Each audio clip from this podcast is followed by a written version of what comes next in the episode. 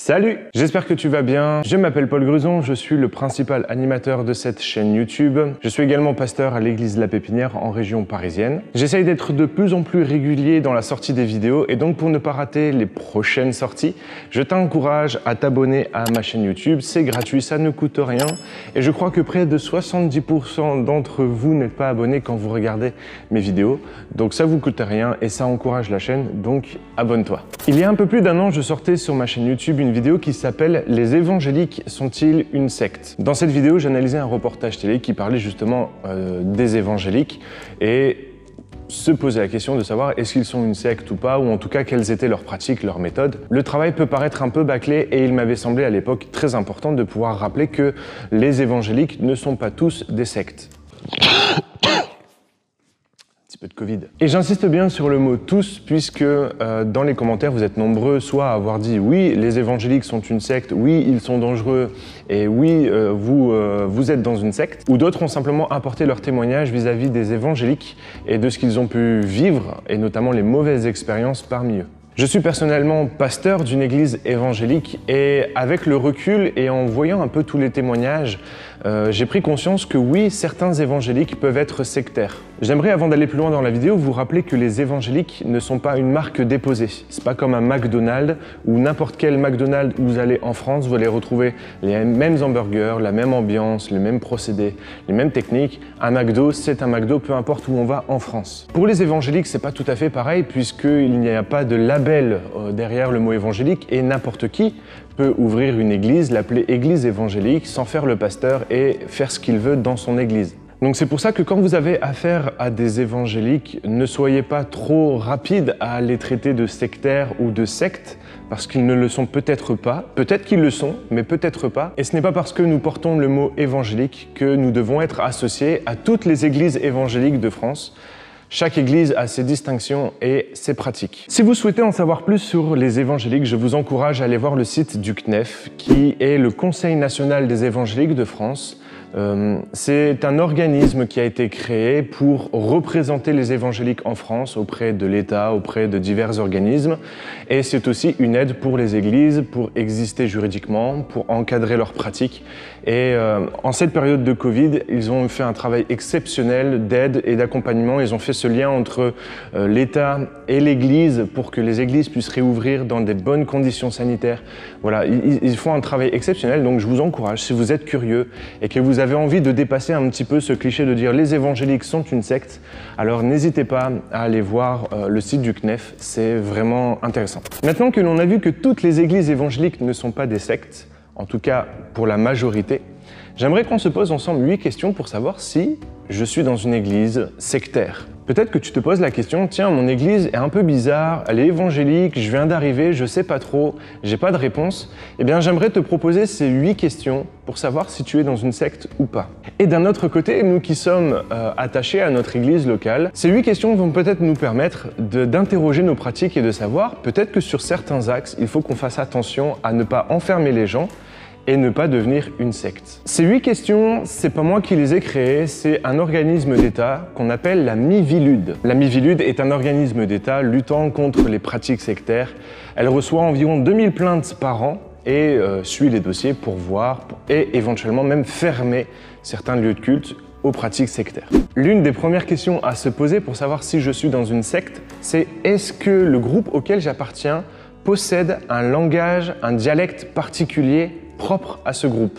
En gros, est-ce que des personnes extérieures au groupe peuvent comprendre ce qui se passe à l'intérieur du groupe? Si tu es souvent repris pour la façon dont tu parles au sein de ta communauté, peut-être que tu devrais t'interroger et de savoir, mais est-ce que c'est normal que je sois repris pour ma façon de parler, puisque c'est ainsi que j'ai appris à parler. Après, bien entendu que dans une église, il y a un vocabulaire qui est employé autour de l'église, la louange, l'adoration, la prière. Et d'ailleurs, au démarrage de Flèche on avait un blog et je faisais ce que j'appelle de la vulgarisation biblique, où je prenais des expressions qu'on emploie régulièrement dans les églises évangéliques et j'essayais de les expliquer au travers de la parole de Dieu. Je mets le lien de mon blog dans la description, c'est la rubrique vulgarisation biblique. Le deuxième critère est de savoir si la communauté à laquelle j'appartiens me pousse à changer mon mode alimentaire ou mon mode vestimentaire. Effectivement, si vous appartenez à une communauté qui vous impose une façon de vous habiller ou une façon de manger, posez-vous des questions. Jésus-Christ nous rend libres, nous affranchit, il nous rend libres. Et si la communauté à laquelle tu appartiens te rajoute des règles parce qu'il faut que tu t'habilles de telle manière ou de telle manière, pose-toi des questions. Le troisième critère va concerner les soins. Est-ce que la communauté à laquelle j'appartiens me propose d'arrêter de me soigner? On va parler ici des transfusions sanguines, d'arrêter un traitement. Et je sais que ça peut paraître troublant de dire mais oui mais on a un Dieu qui guérit donc si tu viens à l'église on va prier pour toi et tu n'as plus besoin de prendre ton traitement. C'est quelque chose que malheureusement j'ai pu entendre de la bouche de certains chrétiens, de certains pasteurs et c'est un discours extrêmement dangereux. Mon père est médecin et une fois il nous a dit Moi, je soigne, c'est Dieu qui guérit. Qu'est-ce que ça veut dire? Dieu a permis aujourd'hui à l'homme de faire des grandes avancées dans la médecine, dans les découvertes scientifiques, et il permet d'accompagner les malades dans leurs douleurs, dans leurs difficultés, en donnant des soins.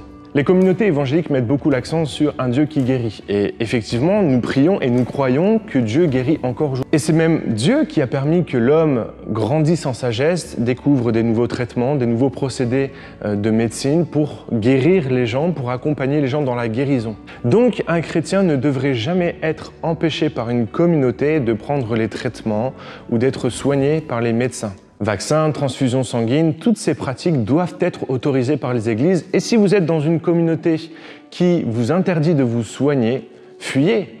Vous devez vous soigner en tant que chrétien. Le quatrième critère va concerner la vie en autarcie. Est-ce que la communauté à laquelle vous appartenez vous pousse à faire de cette communauté le seul lieu social que vous avez? Est-ce que ce discours est direct ou même subtil? Mais dans tous les cas, si la communauté à laquelle vous appartenez vous pousse à vous écarter du monde, à vivre en autarcie et à ne plus voir votre famille, vos amis, vos proches et à ne faire de votre communauté le seul et unique endroit de socialisation, si c'est le cas, réfléchissez. L'un des plus grands commandements que Jésus nous ait laissé, c'est aller dans le monde pour prêcher la bonne nouvelle. Et je suis un fervent défenseur de si vous voulez atteindre le monde, il faut être avec lui et je vous encourage à sociabiliser en dehors de l'église, en dehors de votre église, d'aller faire du sport en dehors de l'église, d'aller faire des activités culturelles en dehors de l'Église afin que vos contacts ne soient pas exclusivement dans l'Église mais aussi à l'extérieur. Le cinquième critère, c'est l'exclusivité. Votre communauté vous pousse-t-elle à ne servir que votre communauté? En d'autres termes, est-ce que servir une autre communauté peut être mal vu? Pour vulgariser tout ça, en gros, c'est j'appartiens à une église.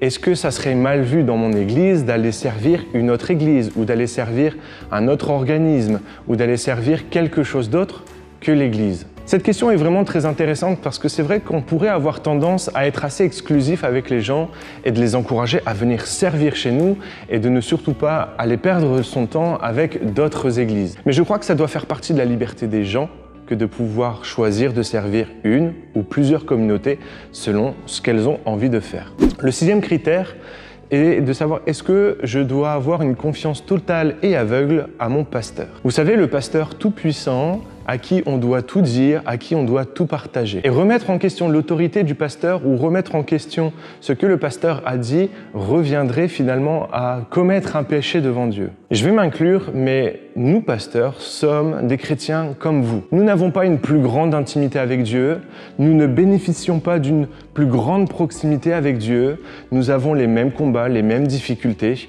et nous sommes pécheurs comme vous. D'ailleurs, la Bible déclare que euh, la sagesse est dans le nombre de conseillers. Un pasteur tout-puissant, c'est un pasteur dangereux et c'est un pasteur qui va enfermer son Église dans une secte. Donc si vous êtes dans une Église où on ne peut pas remettre en question ce que dit le pasteur, méfiez-vous parce que c'est par là souvent que ça commence. Et j'aimerais vraiment vous rappeler, les pasteurs sont des chrétiens comme vous Le septième critère, c'est la perte d'esprit critique. Si vous êtes dans une communauté qui vous empêche de réfléchir par vous-même, ou si remettre en question l'enseignement qui vous est donné est très mal vu, je crois que la force d'un chrétien, c'est de remettre en question l'enseignement qui lui est donné, de faire passer cet enseignement au regard des Écritures pour tirer ce qui est bon de l'enseignement. Encore une fois, les pasteurs sont faillibles, ils peuvent se tromper et ils ne détiennent pas la vérité absolue. Il est donc extrêmement important pour une Église d'être en mesure de recevoir des enseignements contraires afin de forger ce qu'elle croit, afin de forger ce qu'elle pense. Et chaque chrétien devrait être en mesure de remettre en question l'enseignement pour garder une liberté de réfléchir et de réflexion. Le huitième critère, c'est les réponses stéréotypées. Existe-t-il dans votre communauté des phrases, des versets, des choses que l'on cite pour répondre à des questions et remettre en question ces réponses seraient extrêmement mal vues. Et je pense que nous, chrétiens, nous, évangéliques, on peut être un peu les champions dans ce domaine où à chaque situation, on a toujours un verset à propos. Je pense le dire suffisamment régulièrement sur ma chaîne YouTube, mais la Bible n'est pas une liste de choses à faire ou à ne pas faire pour se rapprocher de Dieu, mais la Bible est un message global dans lequel Dieu nous parle pour nous rendre meilleurs. Vous savez très bien parce que je le dis extrêmement souvent sur ma chaîne YouTube, mais prendre un verset en dehors de son contexte, eh bien, c'est lui faire dire parfois ce qu'il ne dit pas. Et nous chrétiens, nous évangéliques, on est parfois des professionnels pour citer des versets en dehors de leur contexte, pour leur faire dire ce qu'il ne dit pas. Philippiens 4.4, réjouissez-vous toujours dans le Seigneur. Donc que faire de tous ceux qui sont malheureux, qui sont meurtris, qui ont des difficultés dans la vie? Ça veut dire qu'ils ne sont pas des bons chrétiens? Interrogeons-nous vraiment sur euh, ce critère-là. Est-ce que nos réponses, des fois, ne sont pas stéréotypées? Et ce qui pourrait faire de nous une sorte de petite secte? Le neuvième critère, c'est l'embrigadement des enfants. Les enfants sont-ils poussés à réfléchir par eux-mêmes, ou comme pour tous les autres critères, ou sont-ils forcés et contraints de rester au sein de la communauté? En gros, est-ce que les enfants sont contraints à venir dans la communauté, ou est-ce qu'ils ont la possibilité d'en choisir une autre qui leur convient mieux? Dans le contexte actuel en France où on est en train, où l'État est en train de mettre à mal l'éducation à la maison, je pense qu'il est important de rappeler que le rôle éducatif, spirituel des parents. Oui, chers parents, vous avez la responsabilité euh, éducative, spirituelle de vos enfants. Et passé un certain âge, que je laisse à votre appréciation, euh, ils doivent prendre leur autonomie et être capables de réfléchir par eux-mêmes et à leur tour de faire le choix de Dieu ou pas. Même si en tant que parent, ça peut être douloureux de les voir prendre un chemin qui est différent, il n'empêche que c'est leur liberté et c'est entre eux et Dieu que ça se passe. Mais passé un certain âge, ils doivent être en mesure de pouvoir choisir librement de suivre ou pas le chemin que vous avez choisi. Le dixième critère va concerner l'atteinte à l'intégrité psychique ou physique. Existe-t-il dans votre communauté des pratiques qui peuvent être douloureuses pour le corps? Existe-t-il des pratiques qui peuvent être douloureuses pour l'esprit? Par exemple, obliger des fidèles à venir aux réunions malgré leur âge ou malgré leur souffrance physique, ce qui les exclurait de la communauté s'ils ne le faisaient pas, c'est porter atteinte à l'intégrité physique de ces personnes. Ou subir un harcèlement spirituel parce qu'une personne a la main mise sur une famille ou une autre personne, eh bien c'est porter atteinte à l'intégrité psychique. Et ces pratiques doivent être condamnées dans nos milieux, condamnées dans les communautés.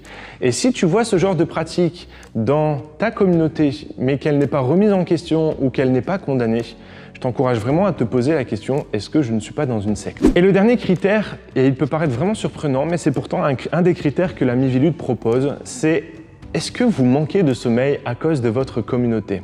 La question derrière, c'est est-ce que votre communauté par son organisation et par sa gestion, vient à vous priver régulièrement de votre sommeil. Est-ce que si vous avez besoin de repos, votre communauté vous donne la possibilité de vous reposer ou au contraire, est-ce qu'elle vous pousse à aller jusqu'au bout et à persévérer et à aller à fond jusqu'au burn-out qu'on connaît très bien? Malheureusement, c'est une pratique que l'on retrouve dans nos églises et l'un des dix commandements que Dieu a donné, c'est de respecter le jour du sabbat. Et je crois qu'il est primordial que chaque jour dans la semaine, chaque chrétien ait un jour de repos.